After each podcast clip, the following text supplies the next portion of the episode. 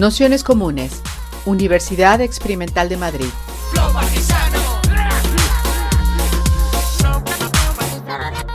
Toda la información en nuestro canal de Telegram Nociones Comunes o en nuestra web traficantes.net barra formación. Bienvenidas, bienvenidos, eh, bienvenidos a este curso, La derecha contra la democracia, que llegamos ya a la tercera sesión en la que nos vamos a meter pues, en el segundo capítulo del libro de Wendy Brown, En las ruinas del neoliberalismo, que sabéis bueno, pues que el, curso lo tenemos organizado con tres sesiones que son, eh, pues que hemos invitado a algún ponente, alguna ponente que, nos haga una primera introducción y otras tres sesiones que son la anterior a esta, esta misma y la, y la siguiente, donde nos centramos en hacer una breve lectura de, cada uno de los capítulos y bueno, intentar contestar alguna de las eh, preguntas o de las cuestiones que, plantea Wendy Brown en el, libro a la hora de, analizar, como venimos haciendo en, todas las sesiones, ese tránsito entre eh, las políticas y la realidad de la gobernanza y el gobierno del neoliberalismo, tanto en sus vertientes teóricas, quien haya podido leer el capítulo lo, lo habrá visto, como en eso que denomina Wendy Brown como neoliberalismo realmente existente. Esto es, cómo se declinan o cómo se traducen o cómo se plasman esas eh, políticas neoliberales en la, en la realidad concreta y que no siempre eh, son una traducción literal de, la base teórica que, estamos viendo. Y precisamente el, capítulo de hoy tiene ese, recorrido. ¿no? Wendy Brown intenta hacer un, pequeño esbozo de, las eh, corrientes centrales que, se ascriben a esa realidad neoliberal.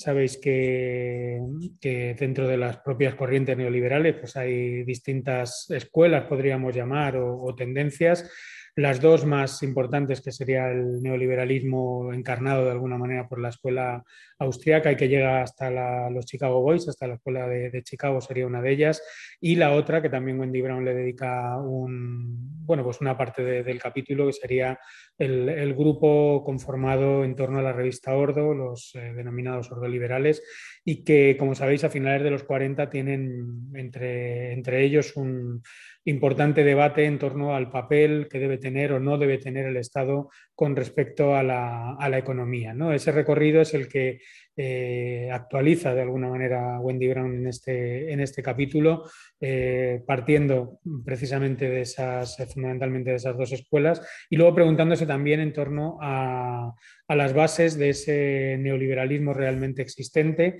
y bueno, pues algunas cuestiones que yo creo que son importantes a la hora de analizar la, pues los derroteros y las evoluciones de la derecha alternativa y las derechas neoconservadoras que, estamos intentando eh, pensar o analizar desde, desde el presente, ¿no? es decir, cómo se produce desde las bases del neoliberalismo esa radicalización del ámbito político, precisamente de esa derecha alternativa. El capítulo de, hoy, que denomina Wendy Brown, os voy a poner ya la, presentación para que lo vayamos siguiendo con más, con más detenimiento.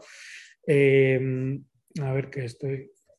El capítulo, como habéis visto, imagino que, lo, habréis podido, lo habréis podido leer.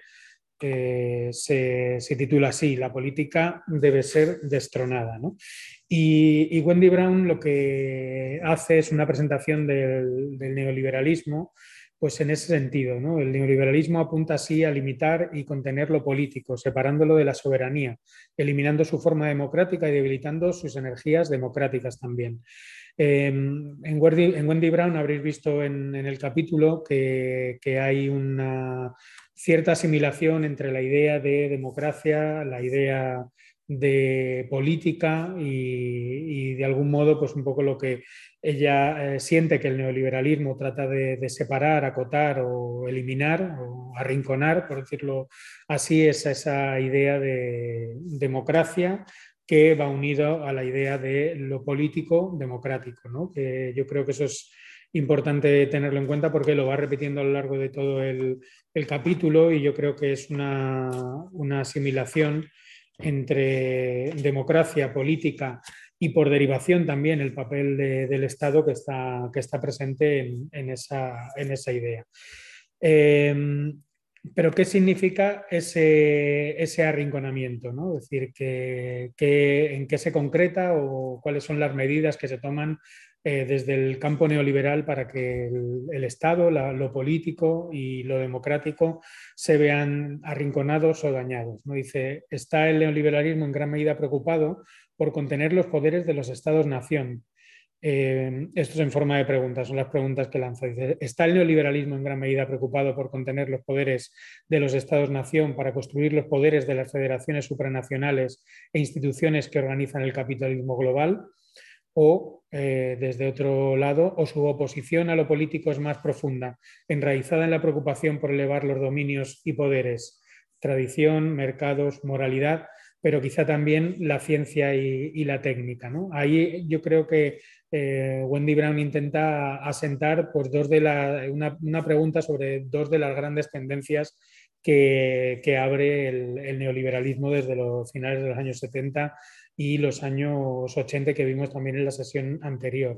es el neoliberalismo, sobre todo una fuerza que trata de arrinconar a esos estados-nación y eh, abrir un nuevo campo de poder donde las grandes instituciones, sobre todo encargadas de, globalizar los mercados, de controlar los mercados, de gobernar políticamente el mundo a través de los mercados, eh, ganen espacio eh, o, su oposición a lo político es más profunda y está enraizada precisamente en poner encima de la mesa no solo eh, la organización social en torno a los valores de mercado, sino también en torno a una nueva moral, a una nueva eh, reactualización de las, de las tradiciones. Yo creo que estaremos de acuerdo en que en un momento determinado de, nuestra historia reciente, sobre todo en los años 80 y no digamos en los 90 y primeros 2000, ambas hipótesis estaban encima de la mesa y que precisamente ahora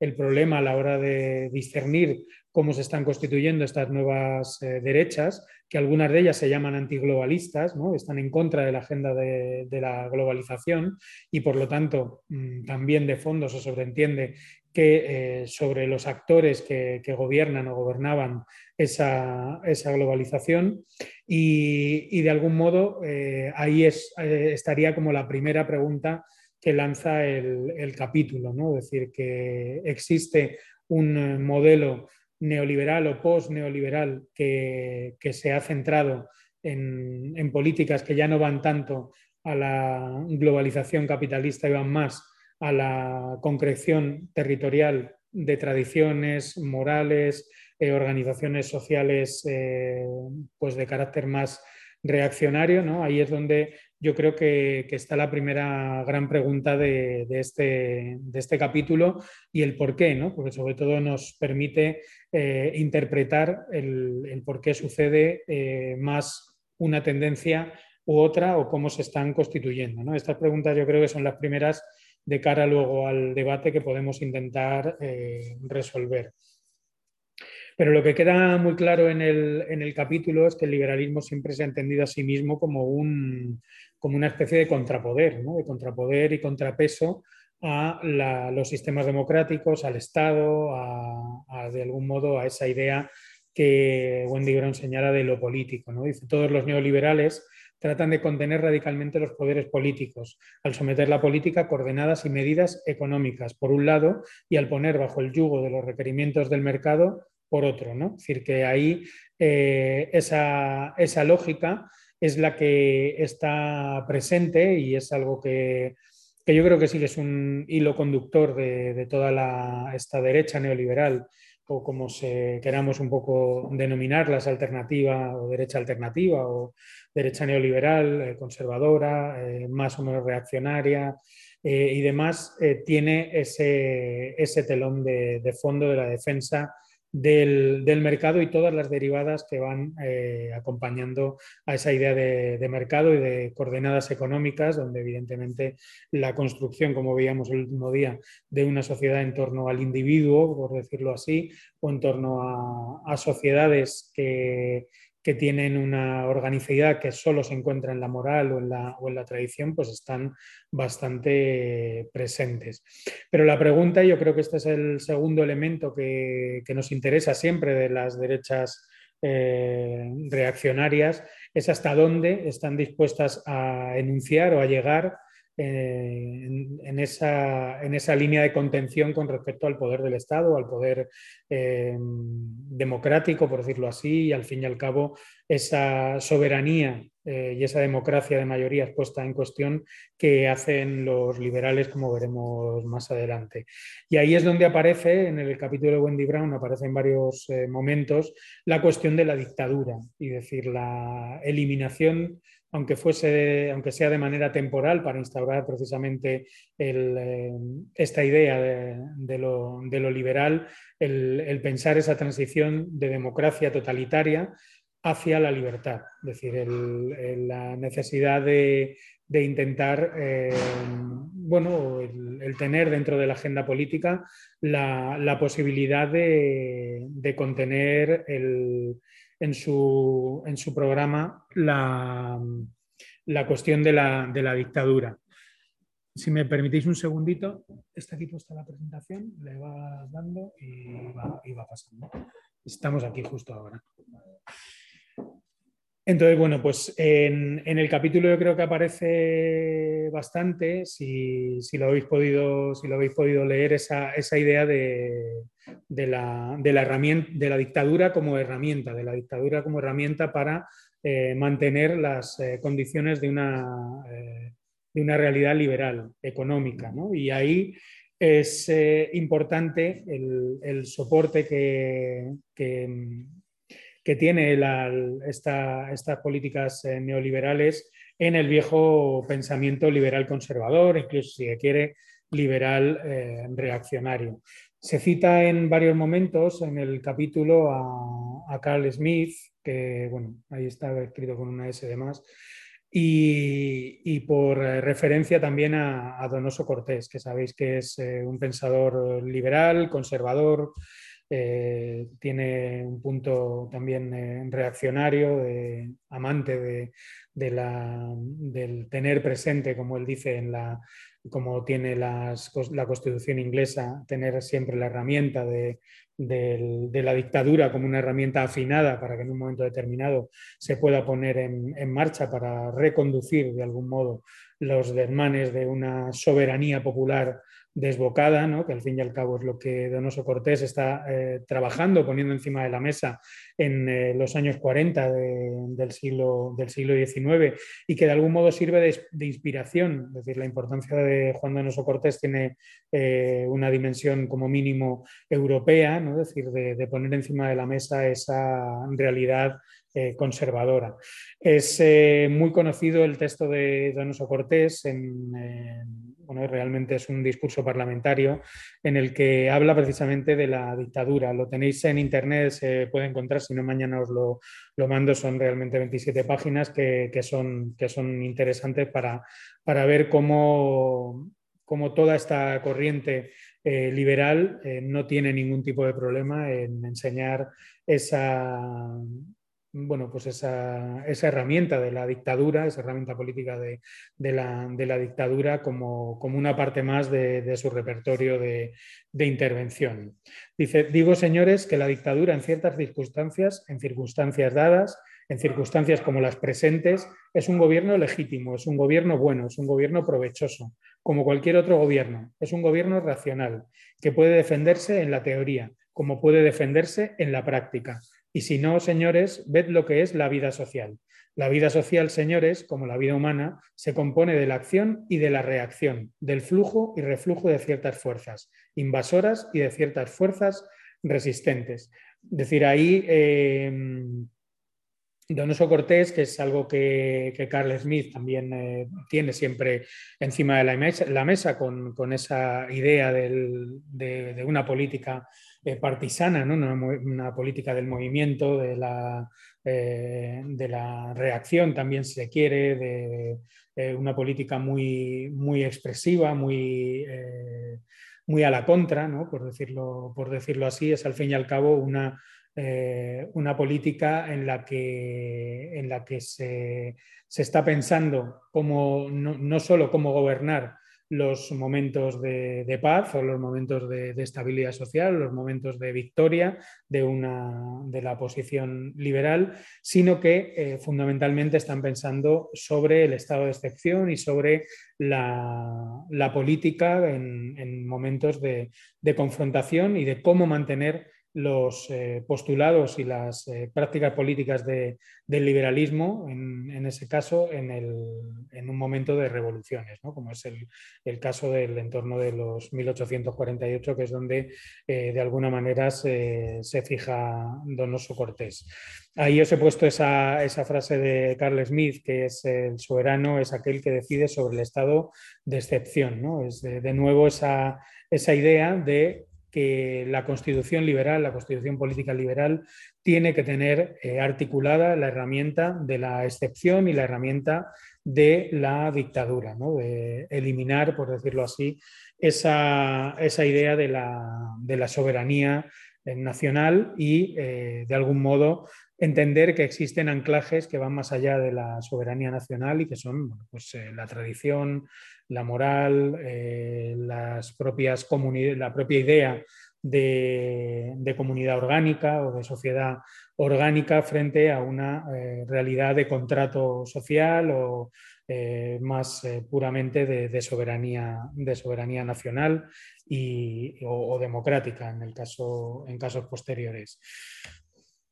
A partir de ahí, em, el capítulo entra entre, bueno, en analizar un poco pues, eh, tres grandes eh, figuras y, corrientes. La primera es la de Milton Friedman, la segunda es la de Hayek y la tercera es la escuela de la escuela eh, de ordoliberal, Eucken y bueno, pues todos los pensadores que se reunieron en torno a esta escuela alemana. Yo creo que ahí es donde el, pues un poco Wendy Brown intenta eh, poner encima de la mesa algunas de las respuestas a las preguntas que, habíamos visto antes. ¿no? decir, ella dice, el capitalismo, según su esquema, según el esquema de Milton Friedman, promueve inadvertidamente la libertad al limitar y restringir al gobierno. Esto es, eh, es una base del neoliberalismo que la libertad es lo contrario de los eh, gobiernos, del Estado, de ese hecho eh, político. Es decir, entienden que, la soberanía, esa soberanía eh, incluso democrática, es una cortapisa, en el fondo es una cortapisa a, a los valores individuales. Y en ese sentido, pues hay un primer principio, que es el principio de cooperación por intercambio voluntario, que es lo que denomina, así lo denomina Milton Friedman en, su, en su obra eh, libertad de elegir, donde hay todo un capítulo bastante interesante, creo que también está colgado por internet, que, se llama El poder del mercado, donde precisamente habla de cómo los precios y cómo ese intercambio es, eh, debería ser la base, el foco común de la comunicación del intercambio humano. Es decir, que ahí serían eh, los valores de lo económico, de las transacciones y los intercambios, quienes deberían eh, servir de hilo conductor de las relaciones sociales. Y dice también, la amenaza fundamental para la libertad es el poder de coacción, ya está en manos de un monarca, un dictador, una, una oligarquía o una mayoría momentánea. Es decir, que Milton Friedman deja bien claro que dentro de esa eh, de esas limitaciones de la libertad y el poder de coacción están incluidas tanto la monarquía como las dictaduras, como las oligarquías, como las democracias. Hablando de mayoría momentánea, está hablando evidentemente de un régimen democrático. Aquí entendemos en gran medida eh, esa herramienta de la dictadura y también entendemos por la vinculación de, esta, escuela, en concreto de Milton Friedman, con las dictaduras del Cono Sur, donde en un momento determinado pues, se justificaba perfectamente que hubiese una dictadura militar que pudiese poner en marcha este tipo de, políticas, al igual como cita también eh, Wendy Brown, eh, sucedió, por ejemplo, pues con, la invasión de, Irak y las políticas de, Estados Unidos, las políticas económicas de reconstrucción, de intentar pues, hacer precisamente ese campo como un campo empresarial, de inversión, de extracción de beneficio y todo ese tipo de, cuestiones.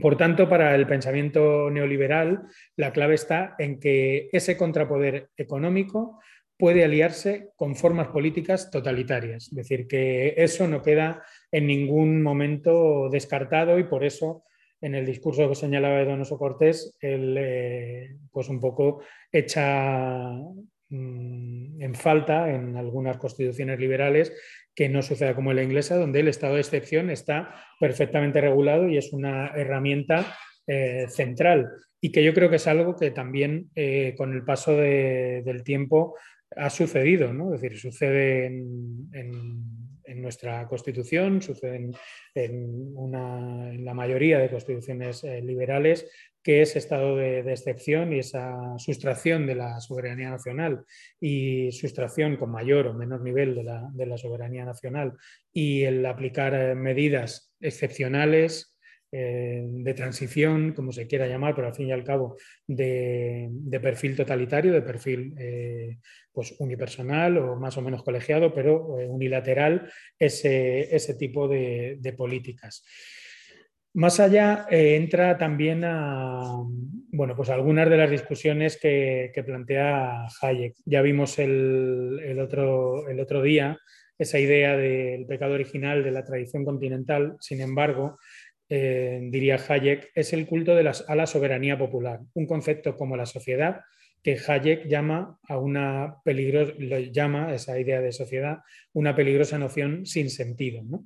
Em, ahí hay, yo creo que contenida esa misma, esa misma idea, y, Wendy Brown está mm, un poco enganchando también esa, esa, idea de ataque a la soberanía como uno de los ejes del capítulo, entendiendo siempre esa idea de soberanía como democracia, como lo político colectivo que de alguna manera eh, gobierna el, sistema institucional, administrativo, social, como, se quiera.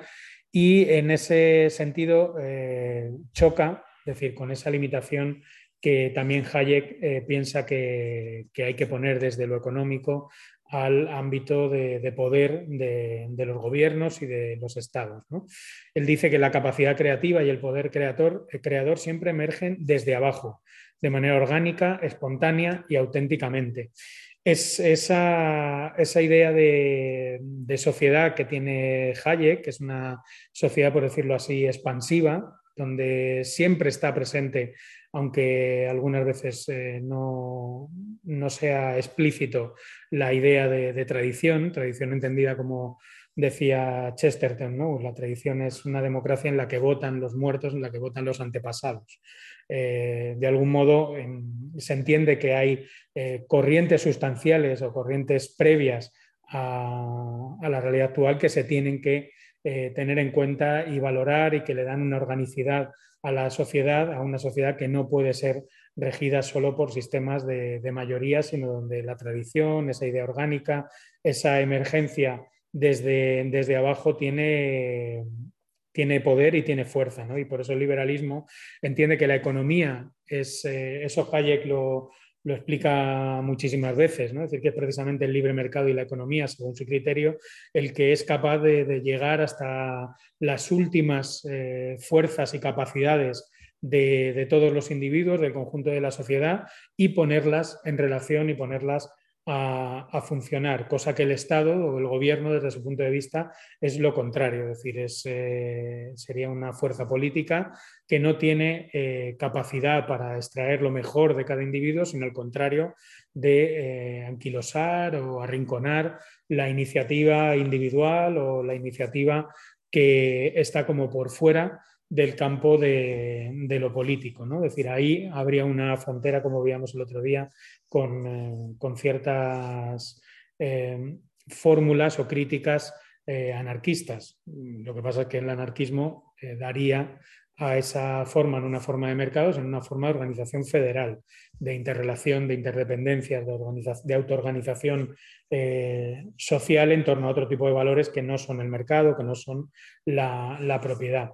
Y ahí Wendy Brown hace dos opuestos que, yo creo que bueno, eh, funcionan bastante bien a la hora de, pensar lo que es si el opuesto de la democracia es el autoritarismo y lo opuesto del liberalismo es el, el totalitarismo, lo que tenemos encima de la mesa es la posibilidad de un liberalismo autoritario. ¿no? Es decir, que cogiendo esos opuestos a partir de la obra de, Hayek, existiría esa idea de liberalismo autoritario, que yo creo que es una fórmula, eh, una definición que ya empieza a casar bastante bien con, las nuevas derechas que, están hoy en día eh, funcionando. Precisamente a partir de ese juego de oposiciones, el liberalismo no se opondría al, autoritarismo y podrían ser, eh, podrían casar, ¿no? Es decir, que ahí, eh, bueno, pues entraría ya un modelo, un modelo político bastante concreto que nos permite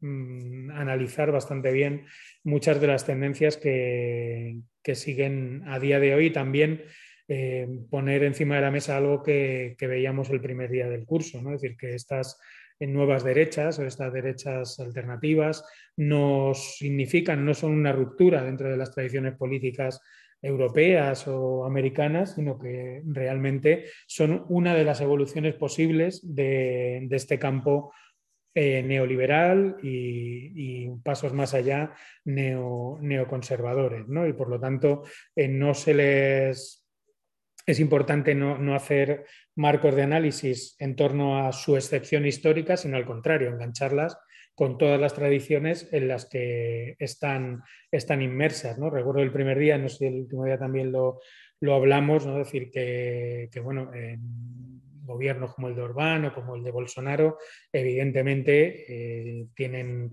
ese carácter ultra autoritario, militarista, ultra securitario, represor, pero eh, no tiene nada que envidiar el, papel de Milton Friedman en las dictaduras del Cono Sur, ¿no? todavía mucho más explícitas, eh, violentas, asesinas, genocidas y, demás. ¿no? Con lo cual, el recorrido es, eh, es bastante, bastante complejo y también dice mucho de en qué sociedades eh, se está produciendo la pugna de este liberalismo más autoritario, que son sociedades eh, pues que en muchos campos pues no es tan fácil abrir la brecha de, esa mm, de forma de hacer política o abrir la brecha, por ejemplo, de poner encima de la mesa a las claras la herramienta eh, dictatorial, ¿no? Es decir, estoy pensando pues, en España o en, otros lugares. ¿no? Es decir, que la pugna a día de hoy es, eh, es bastante amplia sin poder anunciar eso que, que, se vaya a evolucionar hacia un lado o hacia otro. ¿no? Por lo tanto, Hayek siempre tiene de fondo esa idea de, evolución más o menos orgánica y esa idea de las normas eh, comunitarias, esa sociedad expandida, es una sociedad que eh, todavía tiene formas de organización y referentes que eh, van más allá de, la clásica organización democrática pura de individuos, sociedades que votan, que generan sistemas de mayorías. ¿no? Ahí detrás de, ese pensamiento de, Hayek está, por supuesto, esa, sociedad tradicional, sociedad moral, esa sociedad que, eh, que, bueno, pues que mm, queda abierta eh, a que el, campo neoconservador, el campo conservador ofrezca ahí eh, nuevas herramientas para que este, este liberalismo pues, cuaje en otros, en otros sentidos. Al contrario de lo que sucede con Milton Friedman y, Hayek, eh, lo habréis visto en el, capítulo, se dedica un buen rato a la figura de Eucken, de Walter Eucken y el ordoliberalismo. Sabéis, Ordo Liberalismo es en torno a la revista Ordo, que, bueno, que, yo creo que está, está bastante bien traído que, se, haya, que se haya fijado en, esta, en esta corriente, que no suele ser la más citada. Normalmente todas las genealogías neoliberales mm, por lo menos en, aquí en el Estado español, eh, se, asientan sobre la, pues von Mises, la tradición austriaca, la Milton Friedman y la Escuela de Chicago, Hayek y demás, y se olvida un poco esta, bueno, pues esta corriente que al contrario, que no quiere exactamente arrinconar al Estado, sino que desde una visión mucho más práctica eh, quiere controlar o quiere dominar de alguna manera las posiciones de, Estado, las posiciones de gobierno y las posiciones sobre todo también administrativas. Y eso es bastante importante el señalar las posiciones del aparato tecnocrático y administrativo. Es decir, el liberalismo es una, corriente muy tecnocrática. Es, eh, por ejemplo, por eso, si lo habéis podido leer y ahora diremos alguna característica, suena mucho a la tecnocracia franquista, que como decíamos el último día, se formó y se inspiró precisamente en estos eh, principios, donde eh, de algún modo Eucken veía en, sus eh, principios de economía que era necesario, por un lado, controlar la tendencia monopolista del mercado, esto es, el Estado tenía el papel de mantener la competencia eh, entre los distintos actores de, mercado que tendían al monopolio y al exceso, por decirlo así, de, poder a, partir de los monopolios, y en ese sentido el, el ordoliberalismo lo que hace es hablar de una doble constitución, una constitución económica que trataría de, desdemocratizar el Estado y llevarlo hacia una tecnocracia administrativa empapada de economía, de liberalismo, empapada de las reglas del juego del neoliberalismo, pero desde el propio Estado, y una constitución política que trataría de aislar al Estado de la democracia, por un lado, y aislar al Estado de la economía y dejar evolucionar a la comunidad, al pueblo y a la experiencia de la nación en su continuidad de, espíritu. ¿no? Es decir, de alguna manera, eh, esa soberanía nacional y los sistemas democráticos quedan sustituidos por esas amalgamas comunitarias, por esas tradiciones, por ese pueblo, por decirlo así, tradicional, que eh, tienen pues, cierto espíritu de continuidad y por lo tanto también ciertos valores comunes que eh, deben eh, tenerse en cuenta incluso más allá de, la, realidad de la soberanía reconocida por, un sistema democrático. En, este sentido, precisamente, simplemente un apunte, eh, precisamente como la derecha española en el siglo XX se constituye muy pegada a esta idea tecnocrática, en, cierta medida también bastantes, eh, la mayoría de actores eh, de los denominados aperturistas o reformistas del régimen tienen un ADN bastante muy ordoliberal, no digamos, por supuesto, Fraga o, algunos, o algunos otros, hace que, por ejemplo, el Partido Popular sea un partido muy administrativista, es decir, que el Partido Popular está constituido fundamentalmente por registradores de la propiedad, como es Rajoy, o por ejemplo como por abogados del Estado, ¿no? es decir, los altos funcionarios de la, de la Administración. Es decir, que lejos de intentar apartar el Estado y trabajar desde, por decirlo así, solo de posiciones de mercado, si, si esto se, puede decir así de, sencillo. Muy al contrario, esta política se ejerce desde el Estado y se ejerce desde el control del propio aparataje del Estado, no solo la captación, por decirlo así, del poder político, sino del poder administrativo, que también es muy amplio y es donde se define también en gran medida por dónde puede ir esta, esta política, ¿no? Es decir, es aislar eh, o desdemocratizar el Estado haciéndose Estado, conquistando el Estado en todos sus, estamentos. Por último, eh, el capítulo se hace una, pregunta, una pregunta que es ¿qué pudo salir mal? ¿Qué pudo salir mal? Se refiere a esa diferencia que señalaba al principio entre esta, este neoliberalismo teórico, por decirlo en términos generales, esas tendencias, esas ideas, esas, eh, pues decir, obras inspiradoras eh, neoliberales y la realidad, lo que Wendy Brown llama el neoliberalismo realmente existente. Eh, entonces, Wendy Brown dice lo siguiente, la democracia ha sido estrangulada y degradada, sí. O sea, en gran medida, el, objetivo principal del neoliberalismo, que es evitar que esa soberanía eh, democrática, por decirlo así, luego, bueno, todo eso tiene muchos matices, críticas que podríamos que podríamos entrar, pues logre, eh, se logre que, no, que esa soberanía, esos sistemas democráticos, no generen, por ejemplo, sistemas de reparto o elementos de eh, bienestar que contravengan las reglas del mercado, es decir, ahí han sido eficaces, la democracia ha sido estrangulada, estrangulada y degradada, eso sí. No obstante, el efecto ha sido el opuesto al de los objetivos neoliberales. En vez de estar aislado de la economía y por tanto ser capaz de dirigirla, el Estado está cada vez más instrumentalizado por el gran capital.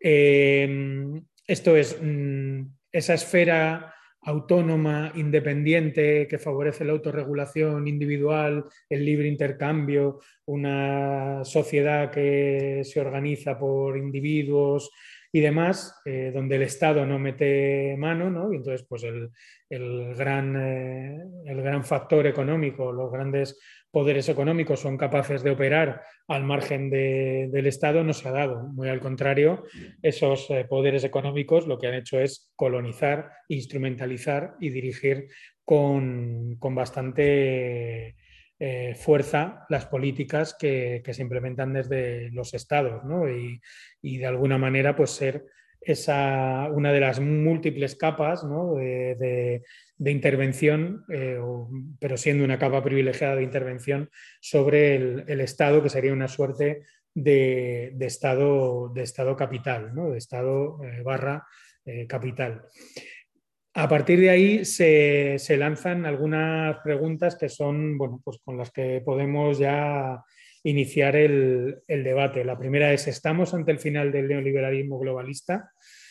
Precisamente en esa contradicción que señalábamos al principio, ¿no? es decir, donde la derecha alternativa comienza a basarse en un ultranacionalismo que es antiglobalista, ¿no? que habla de economías eh, de escala nacional, que habla de empezar a eliminar importaciones, que habla de, eh, por supuesto, levantar fronteras eh, nacionales, siempre todo con un, con un enorme grado de, ambigüedad, pero bueno, que ahí está encima de, la mesa.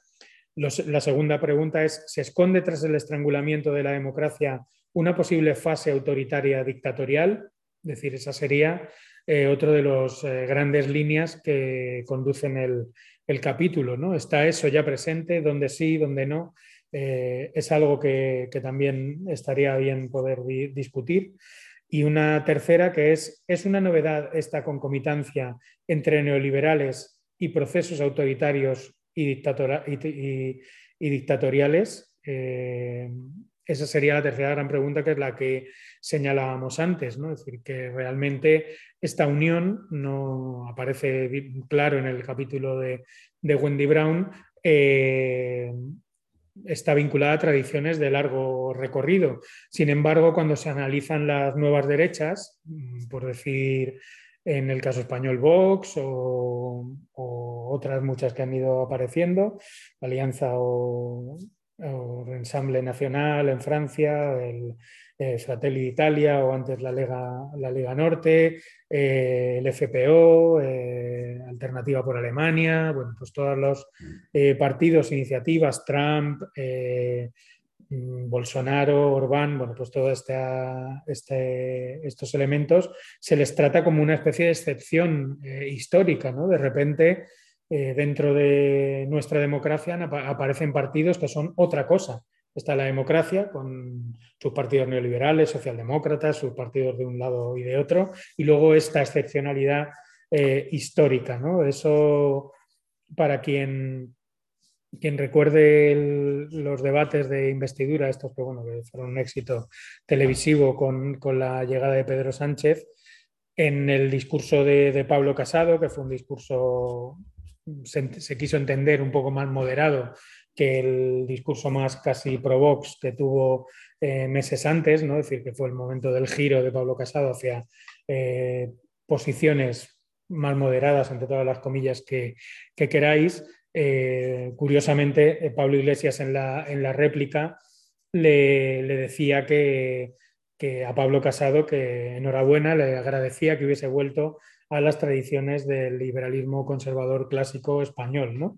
Y ahí citó pues, a Donoso Cortés, a Cánovas del Castillo, a, bueno, pues un poco a Fraga, es decir, todas las, las tradiciones de la derecha española se supone eh, civilizada, ¿no? cuando a la vez estamos viendo que precisamente esa derecha liberal eh, conservadora o ese partido liberal conservador, como son Donoso Cortés o Cánovas o el propio, o el propio Fraga, eh, son esencialmente esto mismo que, señala Wendy Brown en, su capítulo. ¿no? Y por lo tanto, ahí hay un debate de fondo que es eh, bastante necesario y que yo creo que es importante. Es decir, es, eh, es una posición táctica el intentar mantener a estas nuevas derechas o estas nuevas fases de las derechas eh, vinculadas a estas tradiciones neoliberales y neoconservadoras, seguir definiéndolas como una excepción dentro de nuestro marco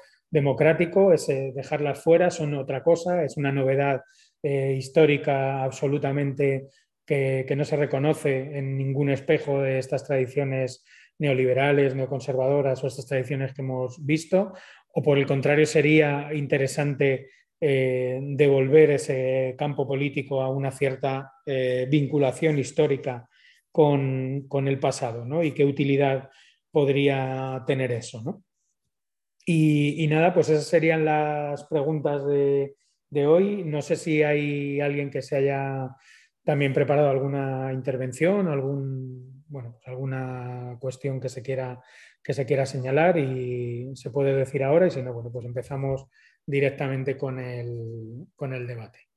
Así que nada, cualquier pregunta o empezamos ya con intervenciones, pues es el momento. Dejo de compartir pantalla, así ya nos vemos mejor.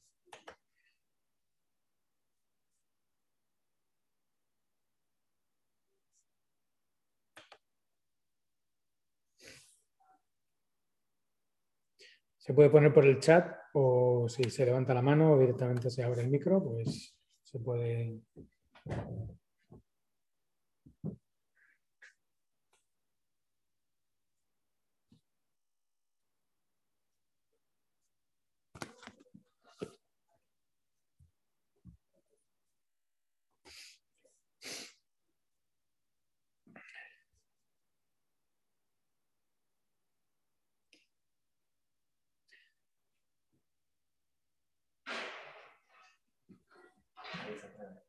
¿Eh? Nadie se atreve.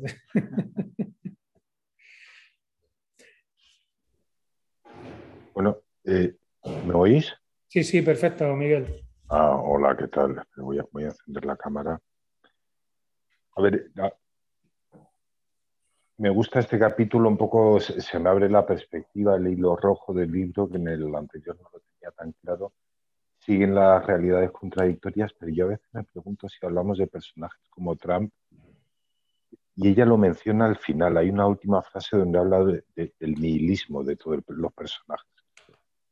Eh, y cuando pienso en personajes como Esperanza Aguirre, etcétera, yo no sé si se les puede adjudicar eh, realmente una, yo diría, una ideología gruesa, por decirlo de alguna manera, y no un oportunismo enorme, una una utilización del Estado, quizás con, con trazos de una ideología de derecha, sí, etcétera, pero sobre todo un, oportunismo enorme, una, percepción de lo que es el poder, de cómo ocupar eh, el Estado, pero el, intentar reconstruir como post ad hoc una, una teoría neoliberal con semejantes personajes, eh, a veces pienso que, es volcar demasiada ideología en ellos, cuando lo que son son básicamente, me parece a mí a veces, ¿eh?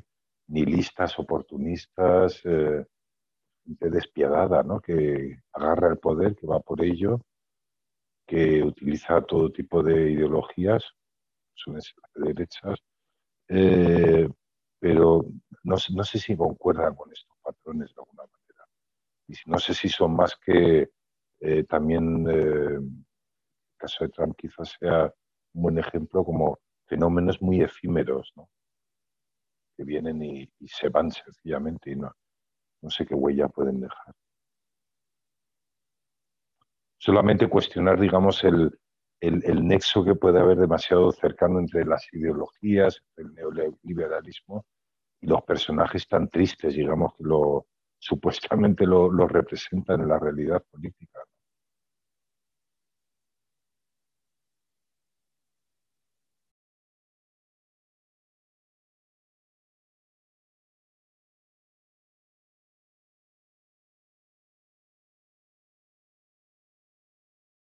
Te enciendo el micro. Vale, no, partiendo de los, de, la, de los puntos que estableces para iniciar la, el, bueno, el intercambio de ideas, el debate, como lo queramos llamar, eh, no, se me ocurre por, por, hacer una reflexión que va un poco enlazada con lo que decía Miguel, ¿no? Eh, hay fenómenos como Trump y, otros, ¿no? Que, que, pues, formalmente pueden ser relativamente nuevos, ¿no? Pero bueno, yo creo que pensándolo con una perspectiva más amplia, históricamente, pues, pues como que no, ¿no? Es uno de los puntos que tú planteas, ¿no? Si, hay, si es una novedad esta concomitancia entre neoliberales y procesos autoritarios dictatoriales, ¿no? Eh, a ver, en general, todo lo que estamos hablando aquí que, y que, seguiremos hablando, eh, pues es muy viejo, ¿no? Yo creo que es tan viejo como la historia de la humanidad. Luego lo intelectualizamos y le ponemos etiquetas y hablamos de tíos que se han echado, yo qué sé, porque tuvieron tiempo y condiciones materiales para dedicarse a elaborar libros y teorías y no sé qué. Pero básicamente todo se parece a, a, lo que toda la vida la gente ha sufrido, ¿no? Eh, los pobres, los ricos, el abuso, eh, la falta de derechos, este, el exceso de, libertades de unos, ¿no? Eh, pero sí es verdad que hoy, yo, yo pienso que estamos ahora mismo en, una fase de transición histórica de algo que todavía no estamos terminando de leer bien, ¿no? porque nos, está todavía quedando muy cerca, ¿no? el siglo XX y estos comienzos del, del siglo XXI. Y ahora mismo están ocurriendo tantas cosas tan aceleradas que además yo creo que probablemente históricamente no, no, no, había pasado nunca nada así. Y estamos yendo hacia otra época histórica. Ya dentro de un siglo por ahí, me imagino yo que los historiadores ya lo tendrán más claro con la distancia y, la, y, y, habrá que resucitar y que nos expliquen lo que vivimos hoy, ¿no? Pero un, un, una de las cosas que, que contribuye a la dificultad ¿no? de entender estos tiempos o, de asirlos así de, una manera que uno se quede más tranquilo, sobre todo desde la esperanza, ¿no? porque a veces la esperanza parece que se nos agota, porque como que leemos muy bien las cosas negativas ¿no? y, nos cuesta, y nos cuesta encontrar eh, elementos de optimismo. Eh, pero una de las cosas claras es que, como, como siempre ha ocurrido, ¿no? el que tiene más posibilidades materiales tiene, tiene tiene mayores posibilidades de establecer eh, una ascendencia mayor en los procesos de cambio, ¿no? Eh, a través de, si no directamente ejerciendo eh, la política, sí a través de, terceros o de intermediarios, ¿no? Hablaban de, ahora Miguel está hablando, está hablando de Transaguir, bueno, hablábamos de Trump. No sé, yo, yo creo que esta gente, como, como casi siempre, han sido instrumentos, ¿no? De, de los que realmente tienen ese, esa, ese potencial y ese deseo de que las cosas, pues, pues yo qué sé, se establezcan según criterios que llamamos conservadores, este, y en algunos momentos autoritarios o dictatoriales o lo que sea, ¿no? Pero al final siempre va de lo mismo, ¿no? Hay, hay unos pocos que, que, que, pretenden establecer su agenda, ¿no? Lo que pasa es que hoy en día con, con, o sea, la globalización, que es otro de los puntos que se estaba hablando antes, ¿no? Pues parece que ya no, esta globalización que veníamos viendo en los últimos años, pues ya estamos empezando a hablar de deslocalización, o sea, la deslocalización que hemos visto, que se ha planteado siempre más en términos económicos y, empresariales, pues ahora ya se está planteando como una posibilidad, incluso a nivel geoestratégico, ¿no? Para, para traernos de nuevo fábricas y no depender de terceros que no puedan ser nuestros aliados, entre comillas, etc. O sea, ya, eh, todo esto está muy bien, pero sigue habiendo algo que es la, la, la la línea de, transversal absoluta, que es el capital, ¿no? O sea, O sea, estamos en una crisis migratoria constante, ¿no? En fronteras por aquí, por allá, por el Mediterráneo, ahora entre Bielorrusia y Polonia, eh, pues mañana no sé, pero, pero siempre estaremos, y eso irá a más, con, con, con, con problemas lamentablemente respecto a, a, fenómenos migratorios hacia, hacia los países más ricos. Eh, estaremos viendo ahora cada vez más nuevas, eh, nuevos episodios del enfrentamiento China-Estados Unidos. Eh, no lo sé, o sea, cada vez veremos más, más cosas que pongan en cuestión la globalización o, o lo local, pero el capital, el dinero, a eso nadie le está poniendo, le está poniendo límites, nadie habla de poner fronteras, o si alguien lo dice, pues es como una butada ahí, lo sueltas y quedas de puta madre, por ahí a lo mejor alguien dice, mira, qué guay este tío y tal, pero eso no, a efectos prácticos nadie tiene la voluntad real de, de, hacer nada al respecto, ¿no? Me acuerdo en el 2008 cuando, cuando se asustaron los del G8 y salieron, ¿no? Eh, Sarkozy, ¿no? Creo que fue el que, porque le tocó en Francia el, la reunión del G8 en ese momento que si no recuerdo mal estaba, estaba Zapatero, pero estaba Merkel, que hasta sigue ahí, o hasta hace, no sé si ya tomó el poder el nuevo gobierno alemán, pero bueno, al menos Sarkozy fue el que dijo aquello, de, recordaréis, de lo de eh, vamos a refundar el capitalismo, ¿no? Pues coño, pues sí que lo han refundado, pero en el sentido contrario a lo que entendíamos que quería decir, ¿no? Y, y, y quiero decir que el problema, antes era más fácil a lo mejor, pues por parcelas, ¿no? Geográficas, en el siglo XX todavía, ¿no?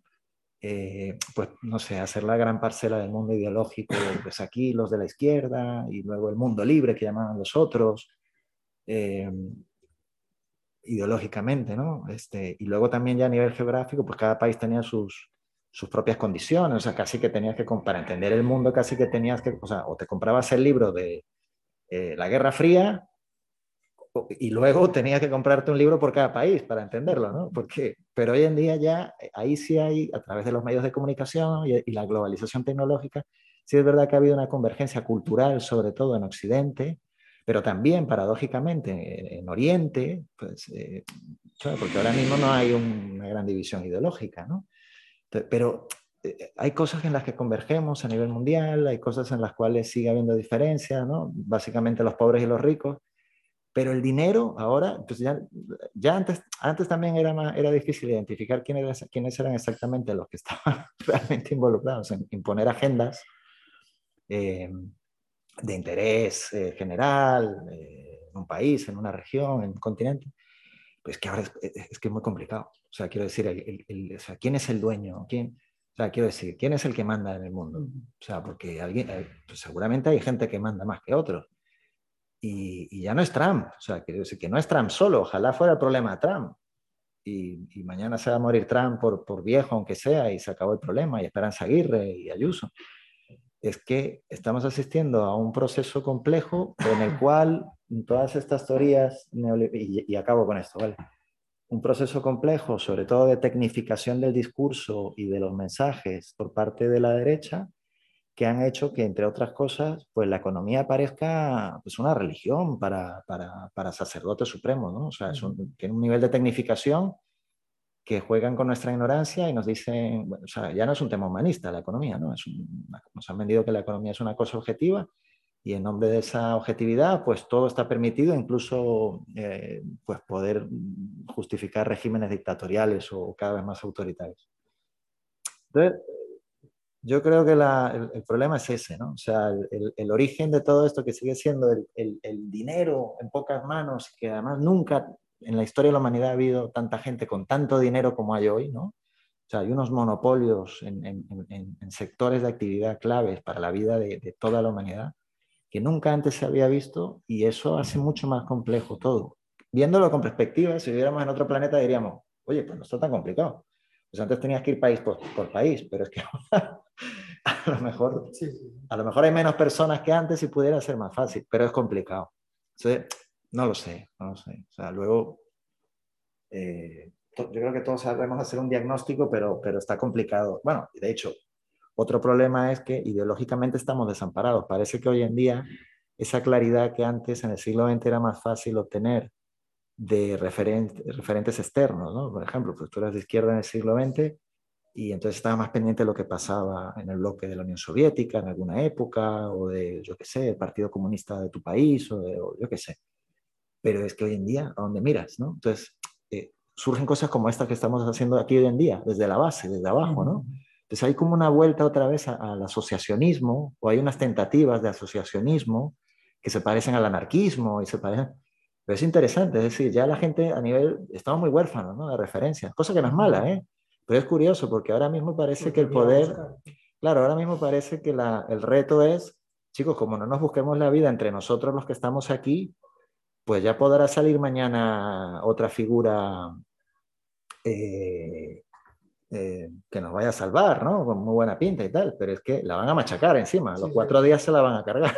Entonces, entonces en ese sentido, eh, también es un proceso el que estamos viviendo ahora diferente, ¿no? Porque no tenemos referencias de alternativas. O sea, parece que todo el mundo, incluso en, la izquierda formal, cada vez tiende más a la resignación de, es que esto es lo que hay. Esto es lo que hay y, y ya está. Hmm. Y ya está.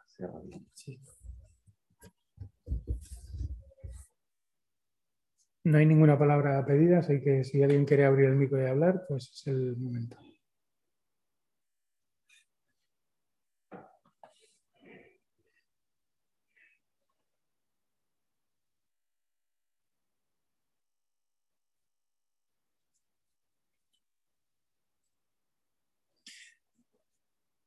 Ahí sobre lo que, sobre lo que se está comentando, eh, bueno, he traído dos libritos que no habíamos, bueno, uno de ellos es el que señala, a ver si lo consigo que lo veáis. Este que es el que señala Wendy Brown, que es el de globalistas, el fin de los imperios y el nacimiento del, neoliberalismo, y este otro de, historia de breve historia del neoliberalismo de, de Harvey, ¿no? donde se pone encima de la mesa algo que Wendy Brown pues no, por ahora en el libro no ha aparecido. Luego yo creo alguna cita más sí que hace, que es toda la cuestión de la financiarización, ¿no? es decir, los, los cambios económicos y el papel del monetarismo también en esa, en esa tendencia, ¿no? porque ahí sí que se ve en gran medida el, proceso de ordenación social que, produce el neoliberalismo a través de elementos como la propiedad y la deuda, que, son, que son cuestiones eh, muy centrales a la hora de entender el por qué luego ese nihilismo, ese revanchismo, ese voto incluso a, personajes como los que estábamos, estábamos señalando, que a mí es una de las cosas que siempre me, me ha resultado más sorprendentes, ¿no? Es decir, como eh, un personaje como Esperanza Aguirre, o más cercano, hablamos desde Madrid y de la, de la Comunidad de Madrid, para quienes, quienes, no, quienes no estéis en, en, España o en Madrid, bueno, en el Estado español en Madrid, no, no sé si lo eh, pillaréis mucho, pero yo creo que seguro que hay referentes. En, eh, en, pandemia o las propuestas de Ayuso, realmente desde la izquierda, la crítica que había era de reírse de ella. Decir, esta tía no va en serio, esto no puede ser, es una loca, es, yo qué sé. Se le ponían todo tipo de calificativos. Sin embargo, luego llegan las elecciones y, y, la distancia entre esa visión que se tiene de la izquierda del personaje y la realidad en número de votos que consigue, ahí hay un abismo que no, no alcanzamos a, mm, no alcanzamos a ver, ¿no? Es decir, que desde la caricatura que era la crítica central de las izquierdas, por decirlo así, al propio Trump, pero a la vez ellos están manejando unos niveles de... están pulsando botones en la sociedad que eh, desde otros ámbitos ni siquiera eh, somos conscientes de cómo intentar llegar a esas posiciones. Es algo a mí que, me llama poderosamente la, atención y, y, que yo creo que obliga a tomarse en serio no solo lo que significan las políticas eh, teóricas, como tú bien decías y tal, sino también cómo esa traducción, es decir, como personajes aparentemente tan hilarantes o tan nihilistas o tan estrambóticos en algunos casos, de repente eh, están movilizando el voto en, su favor y, y, por lo tanto, aunque sean hilarantes, hay que tomárselos muy en serio. Muy en serio de quién son, de dónde vienen, cómo se forman, qué es lo que están diciendo, quién les prepara los discursos, cómo se organiza eh, su, programa, cómo se organiza su, intervención eh, pública, sobre todo en un momento tan de, donde política y marketing están, van tan de la mano. Y bueno, que mí es algo que, siempre me, llama la, la, atención. Y de hecho, por eso en el curso, la última sesión con Pablo Stefanoni, precisamente entender esa relación entre eh, este tipo de realidades y este tipo incluso de nihilismo, si se, si se, quiere, que yo estoy de acuerdo, y con la alta capacidad de seducción que tienen a la vez, ¿no? en, en, algunas capas sociales. No es generalizado, es, eh, eso hay que verlo con más detalle y tal, pero bueno, que ahí hay, hay algo que, que, hay que, que, hay que investigar. Y, y bueno, por, por, las cosas que vais diciendo, vamos, en general con lo que se estaba comentando, estoy bastante de acuerdo, ¿no? Me gusta la expresión esta que ha dicho Miguel de, un oportunismo triste, ¿no? Mm, pero bueno, que es verdad que es sobre lo que flotan este tipo de, este tipo de personajes. No sé si hay alguna cuestión más.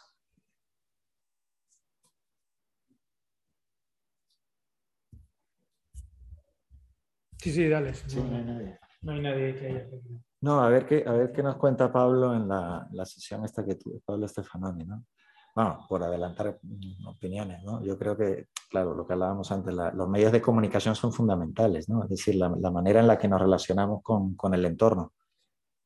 Y, y, es tan claro como que si nosotros sabemos quién es el, quiénes están en el gobierno de España y quiénes están gobernando la comunidad en la que vivimos, pues no, no es porque no, nos encontremos esa gente por la calle, o sea, yo en mi día a día no me los encuentro, o sea, son los medios de comunicación. A veces yo no me entero ni quiénes viven en mi edificio.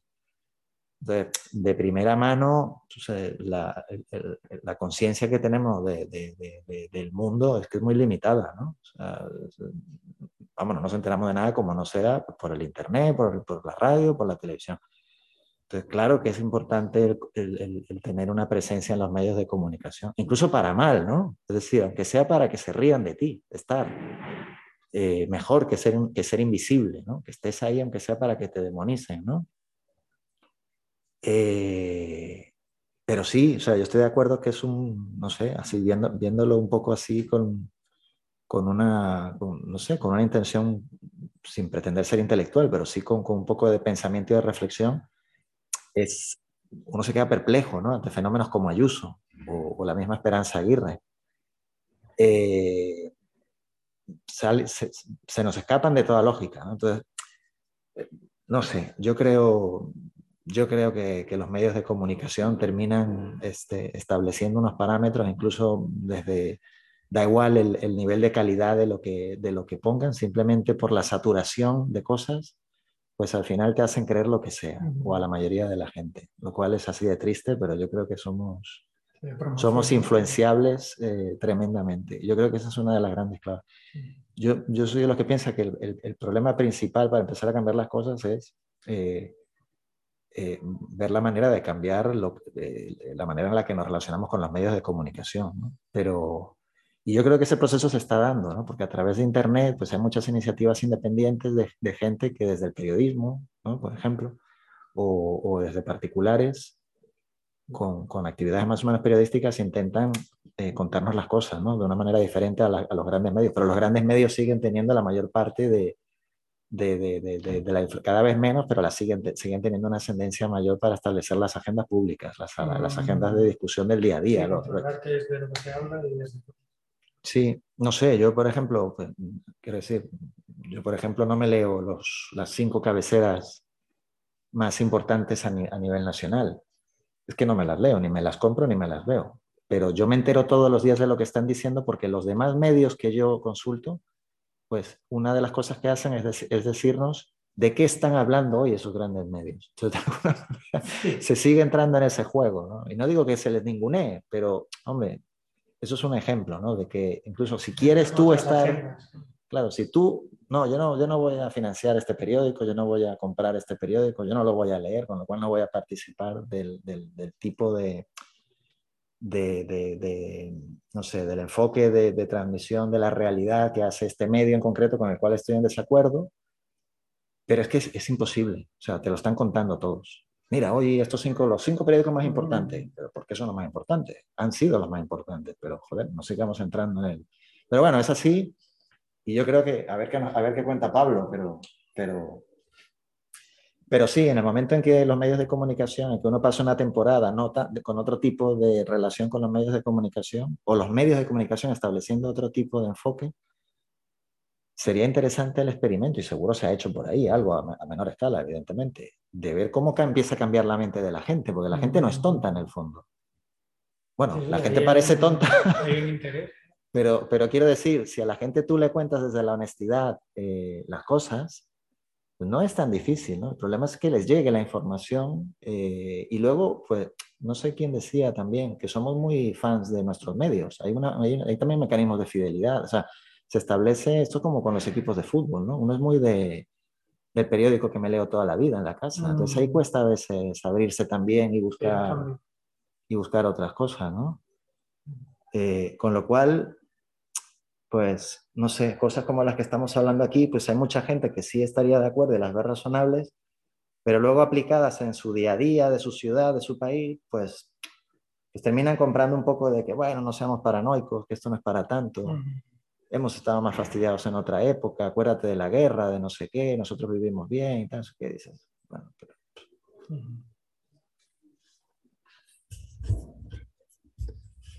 Pues adelante, Carmen. A ver. Eh, bueno, yo creo que el tema es em, a la vez difícil, ¿no? Un poco de, explicárnoslo, ¿no? Porque eh, habéis dicho, y a mí además es una de las cosas que eh, podríamos decir me preocupan mucho y me traen por la calle de la amargura, es la respuesta ¿no? en las elecciones que, que, tuvo, que tuvo Ayuso, es decir, el apoyo. ¿no? Como tantísima gente en el momento tan difícil, porque no era cualquier momento, era eh, un momento de la pandemia como el que estábamos sufriendo de confinamiento, de mortalidad tan sumamente elevada en Madrid en concreto, que todo tiene algún hilo de unión, pues sin embargo sacó esos resultados. Yo pienso que eh, leyendo el libro ¿no? de Wendy, es cierto que aunque digo que, bueno, me parece, me parece algo complicado, pero yo diría, o he querido entender, que, hay una especie, o sea, que lo, que Wendy trata de comentarnos, ¿no? lo escribe además muy bien, pues es ese hilo conductor de describiendo las diferentes, digamos, escuelas del neoliberalismo, ¿no? el hilo conductor que podrían tener una explicación para lo que las nuevas derechas, extremas derechas y, o ultraderechas tienen hoy día. Y desde luego hay, no es fácil, claro, buscar, digamos, encasillar y poner una etiqueta a la gente, ni a Trump, ni a Ayuso o a Orban, al nuevo que está surgiendo en Francia, ¿no? Eh, en fin, es difícil pero yo eh, pienso que tienen expresiones y después desarrollan políticas que sí tienen verdaderamente pues las características y los trazos no de un liberalismo eh, absolutamente autoritario no y desprovisto desde luego de todo lo que sea una mínima justicia social. Es decir eh, lo que entendemos por soberanía eh, del pueblo, ¿no? Eso es algo que les, trae, les trae sin cuidado, pero tocan claves como el tema de la libertad, ¿no? Por eso algunos veíamos que contra la libertad no valía poner o no veíamos afortunado poner fascismo, ¿no? Porque no es lo que se estaba en este momento discutiendo, vamos, discutiendo, no era la polémica de este momento, ¿no?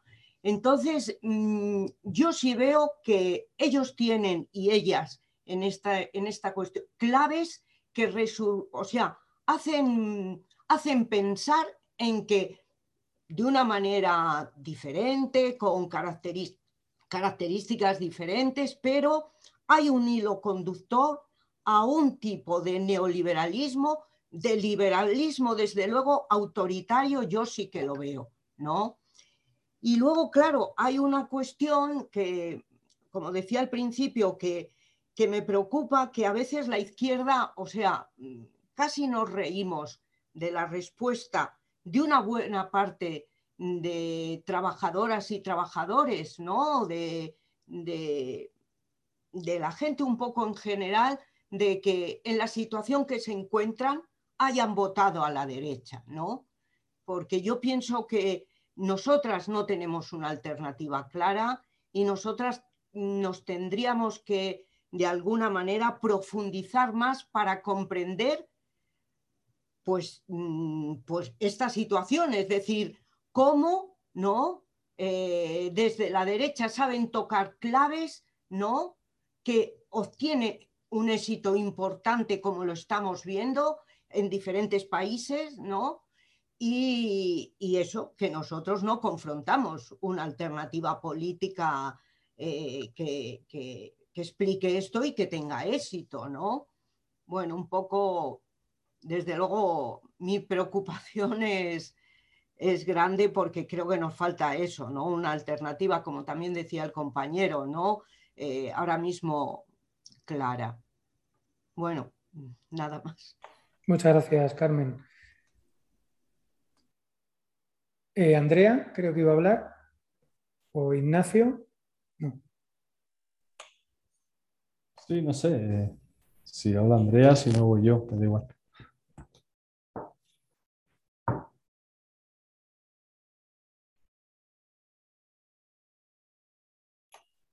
Sí, adelante, adelante. Ah, vale. Eh, bueno, con respecto, sin ánimo que se convierta en monográfico sobre Ayuso, pero o sea, yo soy de Madrid, pero vivo en Montevideo hace, hace ocho años.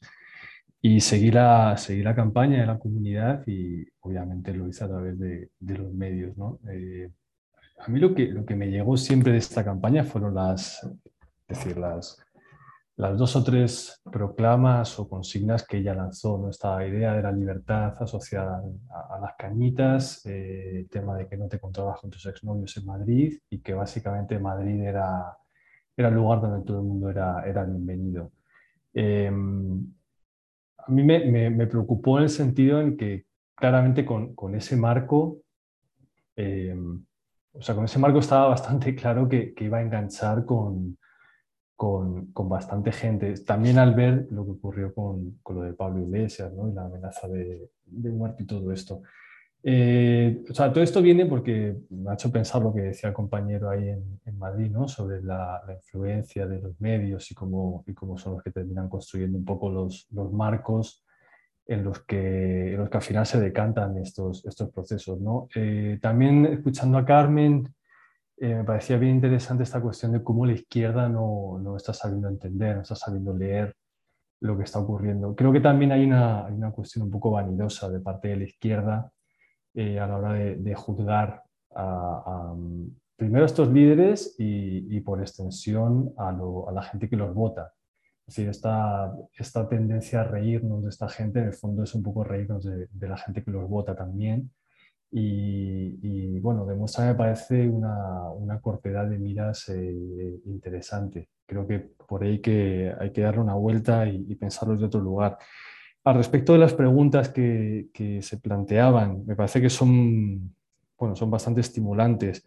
Eh, sobre si estamos en una fase autoritaria dictatorial o en una prefase que vaya para allá, eh, bueno, me parece que hay sincronías, me engancho un poco con la, con la última pregunta, con esta convergencia de neoliberales y, y autoritarios. Eh, creo que es, es, sincrónico, en el caso de, del Cono Sur es bien claro lo que, lo que terminó ocurriendo, ¿no? todas las crisis de, de los años 50 y 60, lo que terminaron eh, desembocando. En el caso uruguayo fue, fue bien claro eso. Eh, y, y, si bien se probaron algún tipo de soluciones intermedias antes de llegar a eso, al final, evidentemente, bueno, decantó en, en, procesos dictatoriales. Estaba pensando también en el caso de España, eh, me parece que hubo como un, un primer intento sistémico de, de, de, salvar un poco los muebles del orden neoliberal con la creación de ciudadanos. Eh, me parece que eso fue como una, de forma, una, una última llamada a una solución eh, como más aparentemente democrática o más presentable, digamos, que, que, la que han terminado, eh, digamos, como levantando tiempo después, ¿no? que es la de Vox. Es decir, como un partido que, que podría haber gobernado con, con los socialistas o con los populares y que finalmente por la demencia del líder, bueno, terminó cayendo en, la nada, ¿no? y al final lo que se, se, ensayó fue la otra, la otra solución, ¿no? En el fondo la solución identitaria. Ellos siempre critican mucho a la izquierda por, por todas las posiciones identitarias y porque sí, están muy centrados en las políticas de identidad de las minorías, pero en el fondo ellos están haciendo exactamente lo mismo. Es decir, están, están levantando también sus propuestas políticas desde modelos identitarios duros eh, en el caso de, Vox es clarísimo, en el caso de Trump es clarísimo. Eh, aquí en Uruguay, bueno, no, sé si conocen mucho, pero aquí gobernó durante 15 años una coalición de partidos de izquierda, el Frente Amplio, que, que terminó perdiendo las elecciones y a manos de, digamos que ahora mismo el gobierno está en manos de cinco partidos que han tenido que coaligarse para echar a la izquierda. Eh, y aquí también se han probado este tipo de soluciones identitarias, apelando un poco a, a, las primeras revoluciones, a los primeros eh, caudillos, digamos, y, les está funcionando.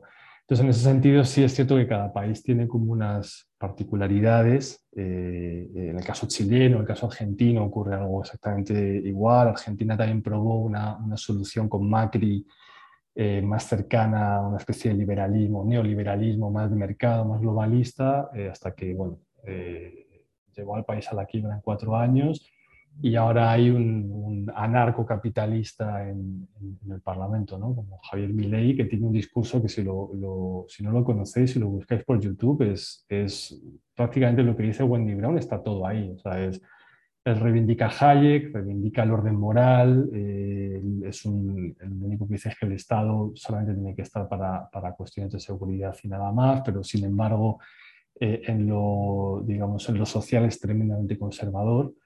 Eh, yo qué sé, tenemos el caso chileno con Cast, que, que, ha entrado ahí fuerte en la segunda vuelta y, con posibilidades de, ganar después de todo el ciclo eh, de ruptura constituyente que ha habido en Chile. Así que me parece que cada lugar tiene sus particularidades, pero en el fondo, eh, con respecto a la primera pregunta, si sobre el final del, del neoliberalismo, me parece una pregunta muy sugerente, muy, muy atrevida también, eh, no creo que sea el final, lo que creo es que el, neoliberalismo ha tenido que echar mano de, los, conservadurismos para poder seguir adelante, para poder reinvertirse de alguna manera. No creo que sea el escenario soñado para muchos neoliberales tener que ir de la mano de esta gente, pero me parece que es lo que les está permitiendo eh, bueno, volver a tomar la iniciativa y, seguir controlando el poder del Estado. Bueno, por ahí lo dejo. Gracias. Muchas gracias, Ignacio. Eh, no sé si Andrea había hecho, abierto el micrófono antes. Bueno, quien quiera, pues que comentara lo que sea, pues adelante.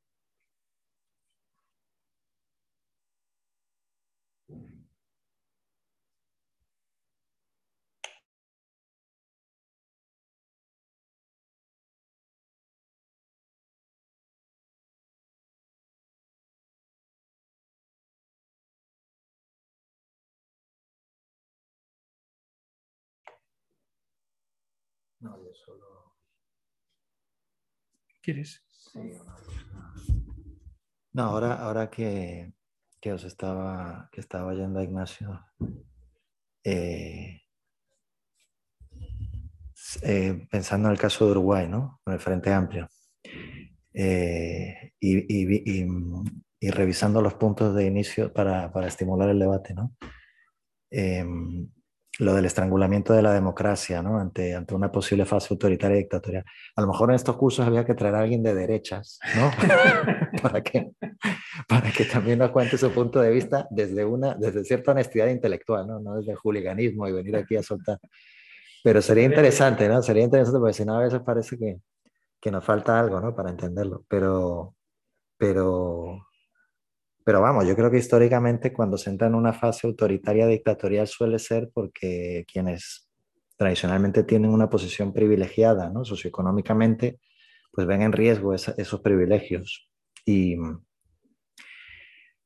y entonces eso es cuando ellos mismos empiezan a, a poner las, las, las, bases para, para, para, ir poco a poco construyendo una dinámica pues, eh, cada vez más hacia el autoritarismo, ¿no? hacia lo dictatorial. Eh, pero claro, entonces habría que preguntarles también a ellos, oye chicos, ¿dónde veis el riesgo? ¿Por qué tenéis miedo? O sea, si vosotros objetivamente estáis muy bien y pues nadie os está quitando vuestros beneficios y nadie va a haceros no sé, scratches y cosas de estas. O sea, estáis, genial, ¿eh? Estáis mejor que ninguno. ¿Por qué, ¿Por qué vamos a crear Vox? ¿Por qué vamos a empezar a lanzar ahora desde los medios esto? Entonces, ahí sería interesante también entender las paranoias o los miedos o a lo mejor ellos están leyendo también de una manera más, más realista las cosas.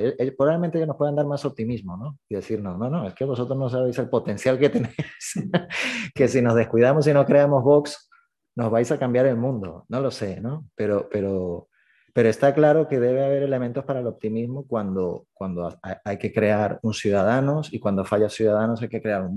Entonces, eh, a lo mejor también desde la izquierda no estamos siendo todo lo, lo, no sé, no estamos poniendo todo de nuestra parte y nos venimos abajo mucho y, y, y probablemente la cosa, no sé, que no estamos perdiendo tanto como, como creemos, ¿no? Eh, solo por hacer ese comentario. ¿eh?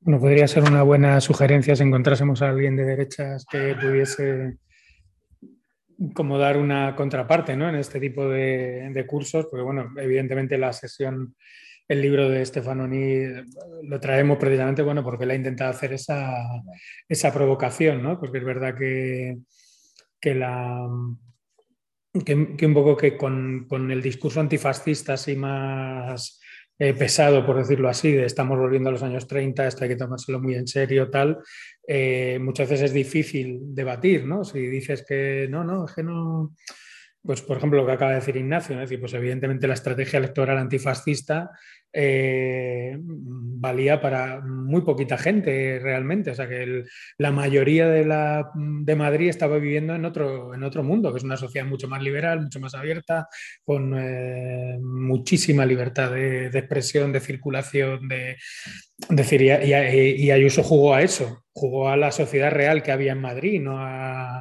entonces ahí es donde está el, problema, ¿no? porque si el campo más activo de la izquierda eh, no permite una discusión abierta más amplia, con, más estratégica, lo que tú dices, pues medios de comunicación, cómo nos posicionamos en tal, qué es lo que realmente está pasando en la ciudad y te encierras en, estamos otra vez en tiempos oscuros, el fascismo eh, avanza tal, esa propia amargura eh, cierra la posibilidad de, de construir otros campos, ¿no? Entonces, bueno, pues ahí yo creo que hay una discusión que, que, por ser abierta y por estar trabajando en otros términos, no está negando que siempre existe la posibilidad de una reacción, de una salida autoritaria, de un, bueno, pues algunas de las cosas que señala Wendy Brown, ¿no? Y yo creo que eso es importante, importante verlo.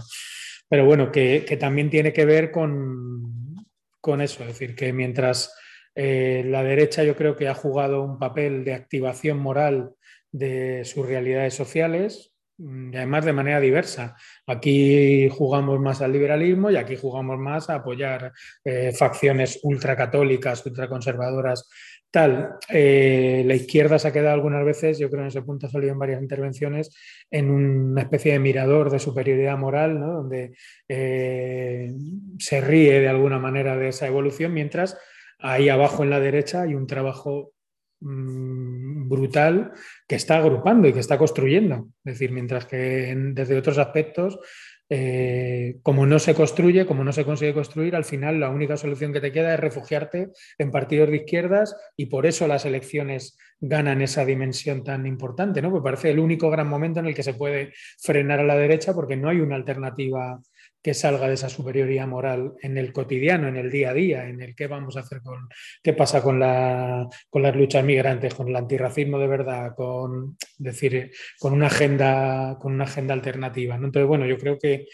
ahí Wendy Brown toca bastantes claves que están, que están bien. De hecho, el siguiente capítulo, el de la esfera personal protegida, debe, debe ampliarse eh, es esa mezcla que, estaba, que había señalado Ignacio, ¿no? Es decir, de repente, como en la dimensión eh, conservadora y, esa, y esas políticas de identidad de minorías activas del campo de la derecha, que es hazte oír en el caso del Estado español, es clave en ese ámbito, el Yunque, que es eh, México, tal, esos grupos ¿no? de, que Trump también utilizaba, o Vox, cuando, ¿no? decir, cuando cuando las famosas imágenes de Abascal con, a caballo y esa defensa de los cazadores, ¿no? es decir, un concepto que electoralmente jamás había salido y resulta que en Andalucía había 200.000 200 licencias de caza. O sea, de repente podías interpelar a tus minorías eh, y activarlas y darles un sentido y ponerlas de tu lado y que fuesen foco de una estrategia, foquista, ¿no? que fuesen foco de tu, de tu movilización política particular y demás. Entonces, bueno, pues que ahí hay signos de, de inteligencia desde su campo, desde su campo político, que reconocerlas, estudiarlas y darles un sentido lo más amplio no significa que te hayas hecho de derechas, significa que quieres entender el problema, no quieres clausurarlo, cerrarlo sobre, viene el fascismo, hay que juntarse y todos a votar para parar hasta sin saber muy bien quiénes son, ni qué están haciendo, ni por qué están movilizando, ni a quién están movilizando, ni decir que ahí yo creo que, es un... esas son las grandes, las grandes preguntas, ¿no?